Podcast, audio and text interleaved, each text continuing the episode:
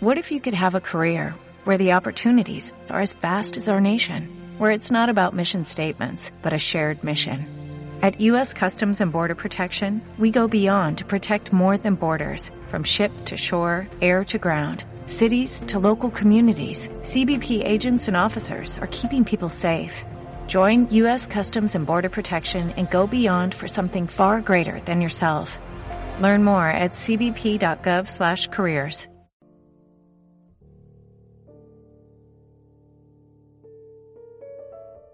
Cabalgar el tigre. 14. El callejón sin salida del existencialismo. 14. La existencia, proyecto lanzado en el mundo. Examinemos ahora otro tema característico y sintomático del existencialismo, el del existir. Para Heidegger, el fondo del existir es la nada. Uno es lanzado en el mundo solo como una simple posibilidad de ser. En la existencia, para la entidad que soy, hay por lo tanto, metafísicamente, una indeterminación. Puedo alcanzar o fracasar mi ser. Lo que el individuo representa queda curiosamente definido por un poder ser existente o también por un proyecto lanzado en el mundo. No está dicho que un simple proyecto se realice. Sartre escribe, el yo que yo soy depende, en sí, del yo que no soy todavía, en la medida precisa en que el yo que no soy todavía depende del yo que ya soy. Aquí también, la angustia existencial se manifiesta. Heidegger la distingue con razón del miedo. El miedo nace, frente al mundo, de situaciones o peligros exteriores no existiría si no existiera la angustia debido al sentimiento del carácter problemático del ser en general, al sentimiento de lo que no se es todavía lo que podríamos ser, sino también lo que no se es.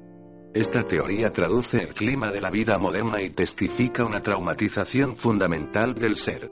Es inútil decir que sería absolutamente incomprensible para un tipo de hombre integrado. El que ignora la angustia y en consecuencia, el miedo. Como el existencialismo no conoce una abertura con base religiosa, esta concepción del yo como una simple e incierta posibilidad de ser trae una consecuencia grave pero lógica, la temporalidad y la historización de la existencia. Si no se es nada, si uno está desprovisto de una base metafísica preexistente, si yo solo soy, si se realiza este puro proyecto que yo soy, es evidente que solo existo en el tiempo en donde se desarrolla, o no se desarrolla, la realidad de mi simple posibilidad de ser. Así, el eventual proceso de superación que contempla el existencialismo de este tipo no ofrece más que un carácter horizontal y no vertical. Como veremos, Heidegger habla precisamente de una extaticidad horizontal en la temporalidad y dice que el ser de cada uno de nosotros no es temporal, sencillamente porque se encuentra por azar en la historia. Sino que lo es por su propio fondo. De manera tal que no puede ser más que ser en la temporalidad. Se comprende por lo tanto que si nos remitimos con angustia al devenir para el ser, descubrimos además la insignificancia de la existencia inauténtica en la vida socializada, superficial y banal, alcanzamos entonces el límite extremo de una verdadera filosofía de la crisis que habríamos podido clasificar pura y simplemente como una variedad del nihilismo moderno. Es evidente que no podemos retener nada válido en los temas existencialistas, para esclarecerlos y con ello la orientación del hombre que nos interesa. Del mismo modo que hemos rechazado el valor intrínseco, fundamental del ser en el mundo, también hay que rechazar igualmente, para el hombre integrado, la temporalidad en el sentido condicionante que acabamos de indicar. Solo entre límites bastante precisos es, para nosotros, aceptable la idea de la simple posibilidad de ser, de mi ser ontológicamente el proyecto de mí mismo, realizable o no realizable. No se trata aquí del ser sino de una de sus modalidades determinada, reconocida, deseada y asumida.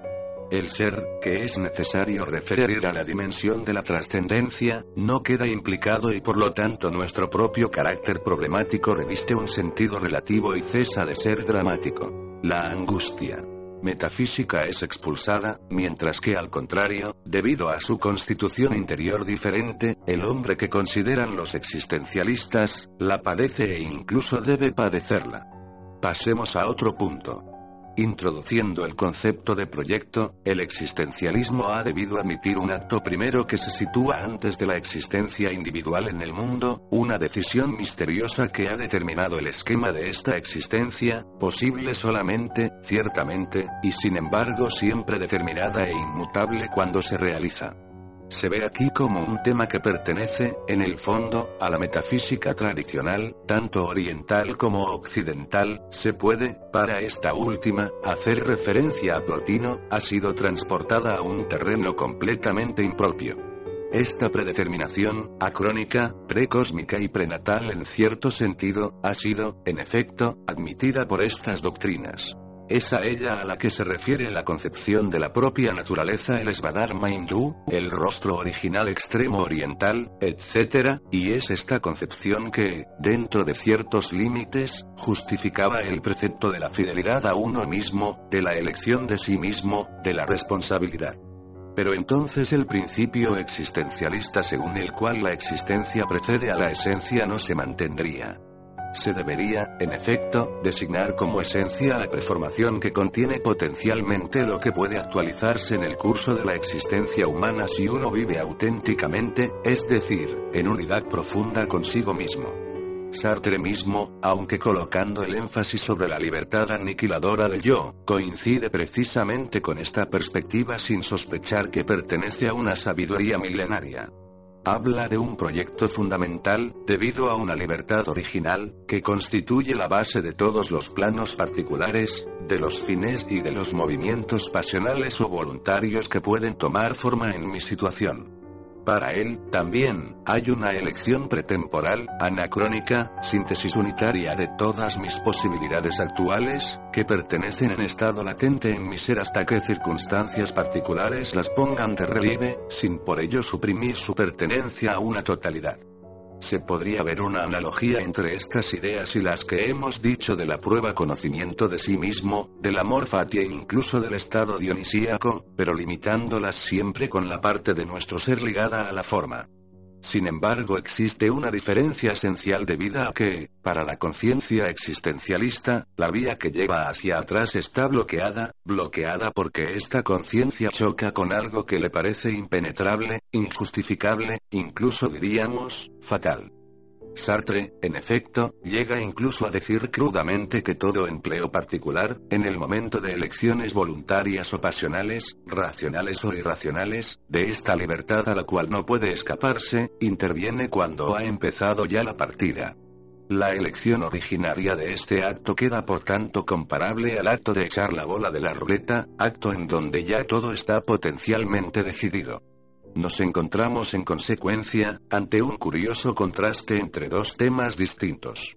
El de una libertad informe que tiene por base la nada y el de una especie de destino, de un antes determinante que, en el fondo, anularía esta libertad o la volvería completamente ilusoria. Es el reflejo de una sensación interior típica, propia a la época de disolución. Teniendo en cuenta este fondo, los dos temas de Heidegger, que sin esto hubieran podido corresponder a ciertos elementos constitutivos ya indicados, de la actitud del hombre integrado, pierden mucho su sentido. Se trata, de una parte, del concepto de la decisión, en Schosenheit igual la decisión corresponde a una acción fiel al yo, cual se despierta de una vida banal y sin consistencia, y, por otra parte, del concepto del instante, en tanto que apertura activa y continua en el tiempo, a las circunstancias, a medida que se presentan a nosotros como otras tantas maneras de actualizar nuestras posibilidades. Pero la correspondencia no es más que exterior. En efecto, las perspectivas que ofrece el existencialismo no parecen diferir mucho, en el fondo, de las que ofrece la teología teísta cuando habla de la libertad de las criaturas. Libre arbitrio que Dios ha dado al hombre, pero dejándole como única alternativa, bien renunciar, bien ser roto y condenado si la emplea realmente sin aceptar y seguir estrictamente, en sus decisiones y sus acciones, la voluntad y la ley divinas. Allí en donde el existencialismo refleja el clima de un mundo sin Dios, este marco religioso no existe, sin embargo es la misma situación que subsiste velada con los mismos complejos emotivos. en el existencialismo que se ha desviado en un sentido religioso, Jaspers, Marcel, Woust, etc., por no hablar de los subproductos italianos de esta corriente, es formalmente admitida. Jaspers, por ejemplo, termina por restringir la libertad existencial a una libertad que puede realizar o no lo que se presenta como una posibilidad, el proyecto, pero no el cambiarlo. Saca de ello un imperativo moral que formula de la siguiente manera. Es así que tú debes ser, si tú eres fiel a ti mismo. Sin embargo, lleva el mal, el no valor, a la voluntad que se niega porque se contradice, porque no escoge lo que ya ha escogido ser. En apariencia esto corresponde de nuevo, en parte, a la vía que nosotros mismos hemos trazado, pero de repente, se vuelve a encontrar la diferencia ya mencionada, a saber la pasividad ante una situación límite, delante de su falta de transparencia que provoca la equivocación y la abdicación. Jaspers cita justamente la sentencia cristiana hágase tu voluntad y añade. Siento con certeza que, en mi libertad, no soy tal por mi propia virtud, sino que en ella yo soy dado a mí mismo. Yo, en efecto, puedo fallarme a mí mismo, no alcanzo mi libertad. Para él la libertad suprema sería ser consciente de sí mismo en tanto que libertad respecto al mundo y suprema dependencia respecto a la trascendencia y se refiere también a la llamada oculta, siempre incierta, que viene de la divinidad. Heidegger mismo habla de tener delante de sí, como un inexorable enigma del ser posible, del yo, entregado o remitido a él mismo, implicado en una posibilidad dada con respecto a la cual el libre arbitrio cesa ya de ser indiferente. Y, sin embargo, este autor niega que haya de ser un ser cualquiera del cual derivaría el existir, es decir, mi ser concreto, determinado en el mundo y en el tiempo.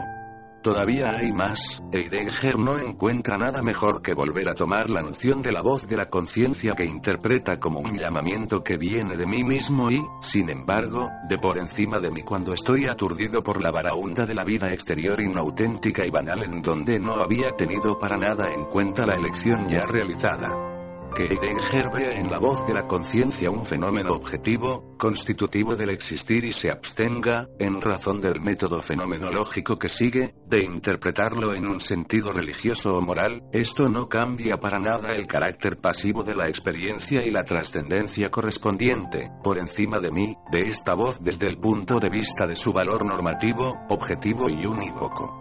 Sartre, también, cuando dice, a propósito del proyecto original. Yo me escojo entero en un mundo entero, concibe bien la posibilidad de un cambio con una incidencia sobre la elección original, pero la contempla como una catástrofe, una amenaza abismal que planea sobre el individuo desde el nacimiento hasta la muerte.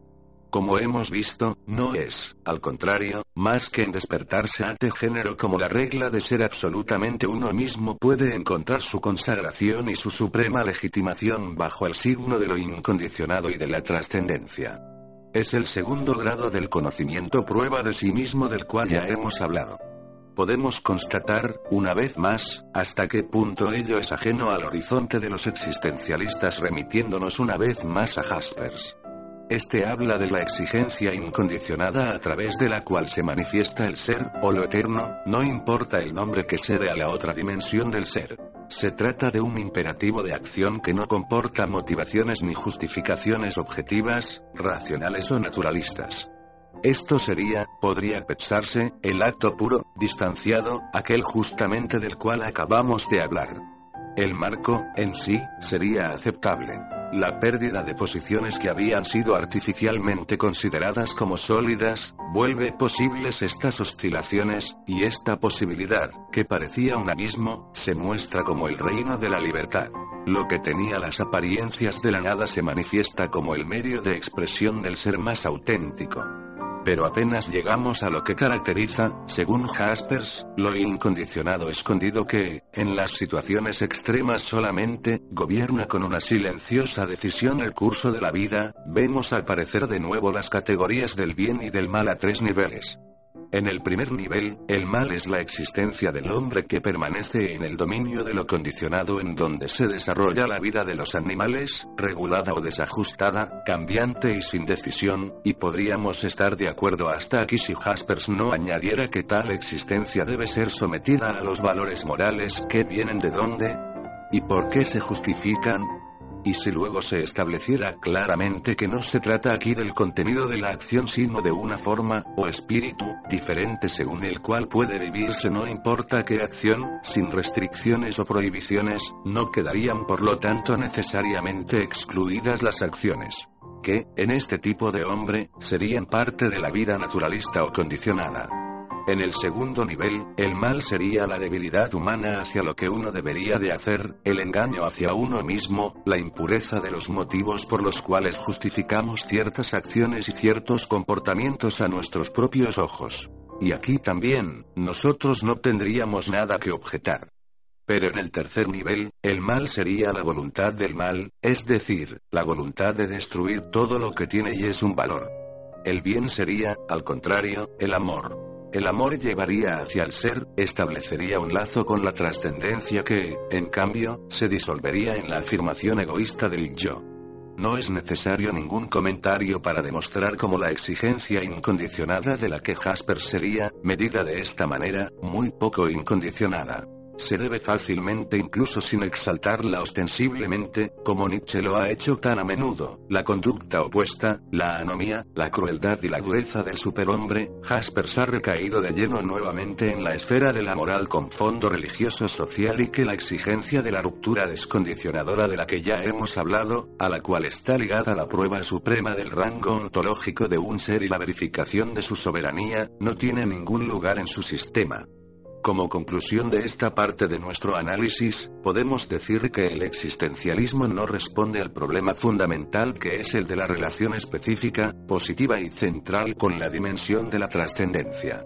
Pero, solo el lugar que ocupa la trascendencia en nosotros puede decidir el valor y el sentido último de las exigencias existencialistas en cuanto a la aceptación absoluta del existir, es decir, de lo que, según un modo determinado, yo soy o puedo ser que de hecho no haya ninguna aceptación de este género, nos es confirmado en particular por la manera como los existencialistas conciben, cuando conciben y no lo dejan, por el contrario en la oscuridad total de lo absurdo, el acto pretemporal que tienen tendencia, con razón, a colocar, como ya hemos visto, en el origen de la individuación, bien sea real o posible.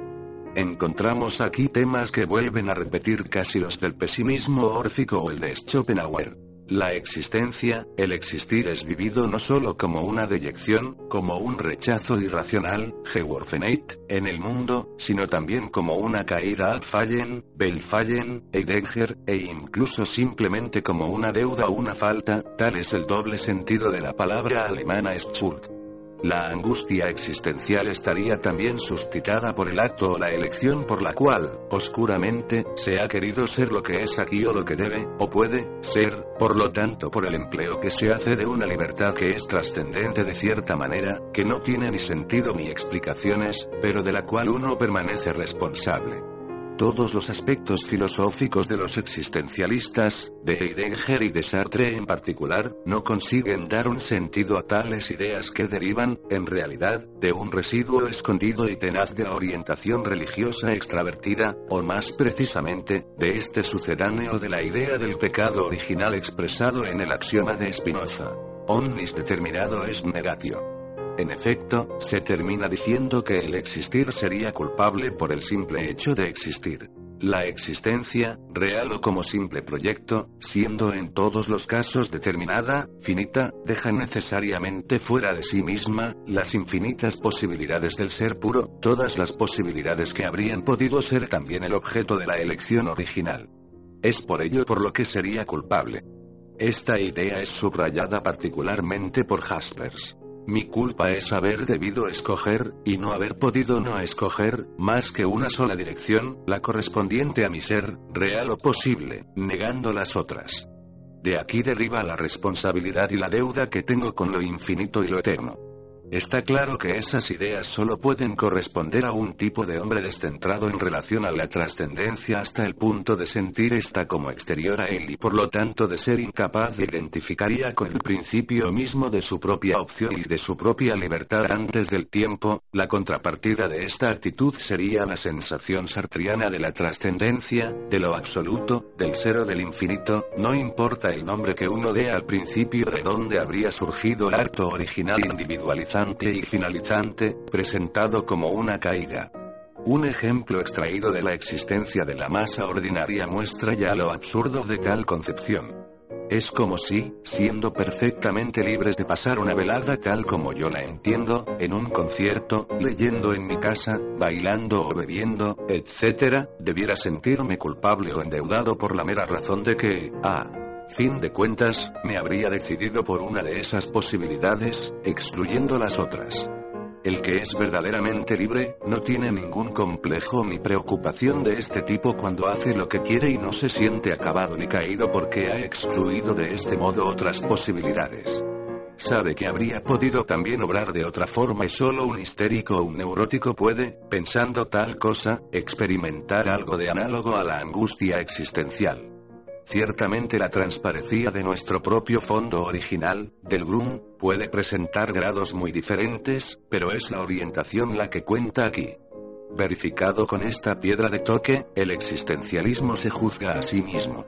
Si quisiéramos, como una digresión, colocarnos en el plano abstracto de la metafísica, será para denunciar la falsedad y la estrechez de una concepción de un absoluto y de un infinito condenados a la indeterminación y a la fluctuación en la posibilidad pura. El verdadero infinito es más bien el poder libre. Poder de determinarse, lo que no tiene de ninguna manera el sentido de una negación sino, al contrario, de una afirmación. No es la caída, una especie de totalidad sustancial, sino la simple utilización de lo posible. Partiendo de esta idea es evidentemente absurdo hablar de la existencia como de una culpa o de un pecado porque ella está determinada. Nada, por el contrario, impide adoptar el punto de vista opuesto, el de la Grecia clásica, por ejemplo, que veía en el límite y en la forma, la manifestación de una perfección, de una realización y como un reflejo de lo absoluto. De todo ello resulta que el tipo de hombre receptivo a las ideas existencialistas, se caracteriza por una voluntad quebrada y que permanece quebrada. La voluntad, y la libertad, delante al cual se relaciona el misterio de existir y la voluntad, y la libertad, de este mismo existir en el mundo y en la situación, no están soldadas de nuevo, volver a soldar los dos fragmentos de una espada rota es un tema ya propuesto por el simbolismo de la literatura esotérica y caballeresca de la Edad Media. Si Jaspers afirma explícitamente que la conciencia de nuestro origen en tanto que existencia determinada por una elección no nos posibiliza, es decir, no hace desaparecer el nudo oscuro, la irracionalidad que representa esta elección rescatándolos en la libertad, o en el presentimiento de la libertad, ello proviene evidentemente porque uno se siente desgajado de este origen, cortado de la dimensión de la trascendencia, cortado del ser original. Es por esta misma razón por lo que Kierkegaard había concebido la coexistencia de lo temporal y de lo eterno, de la trascendencia y de la individualización única en la existencia, como una situación dialéctica, paradójica, angustiosa y trágica que es preciso aceptar tal como es, en lugar de sobrepasarla colocando netamente el segundo término en función del primero de manera que se recomponga en una unidad lo que en el hombre es fragmento y misterio y terrible azar. Cuando el mismo Jaspers dice que sin la presencia de la trascendencia la libertad no sería más que lo arbitrario sin ningún sentimiento de culpabilidad, confirma lo más claramente posible el papel que juega la trascendencia para el existencialista. Es una especie de convidado de piedra paralizante y angustioso. Uno la proyecta fuera de sí mismo y queda en relación a ella sin centro, exterior y dependiente. En resumen, estas son las perspectivas propias a la conciencia religiosa y podríamos decir a propósito de esto que esta filosofía ha hecho mucho ruido para nada, que se encuentra en la prolongación del mundo religioso en crisis y no en el espacio que podría abrirse, de forma positiva, más allá de este mundo. La trascendencia, como la libertad, en lugar de aportar al existencialista la calma, una seguridad incomparable, una pureza, una plenitud y una decisión total en la acción, alimenta todos los complejos emotivos del hombre en crisis la angustia, la náusea, la inquietud, la problemática de su propio ser, sentimiento de culpa oscura y caída, extraileidad, sentimiento de lo absurdo o de lo irracional, soledad inconfesada, inconfesada en algunos, plenamente confesada en otros como Marcel, invocación del espíritu encarnado, peso de una incomprensible responsabilidad, incomprensible si uno no se refiere a posiciones abiertamente religiosas, coherentes entonces, como las de un Kierkegaard o de un Barth donde la angustia corresponde al sentimiento del alma sola, caída y abandonada a sí misma en presencia de Dios. Podemos decir que en todo ello asistimos a la aparición de sentimientos análogos a los que Nietzsche había previsto que asaltarían al hombre. Que se hubiera liberado sin tener por ello la estatura necesaria. Sentimientos que matan y rompen al hombre, al hombre moderno, si él no es capaz de matarlos.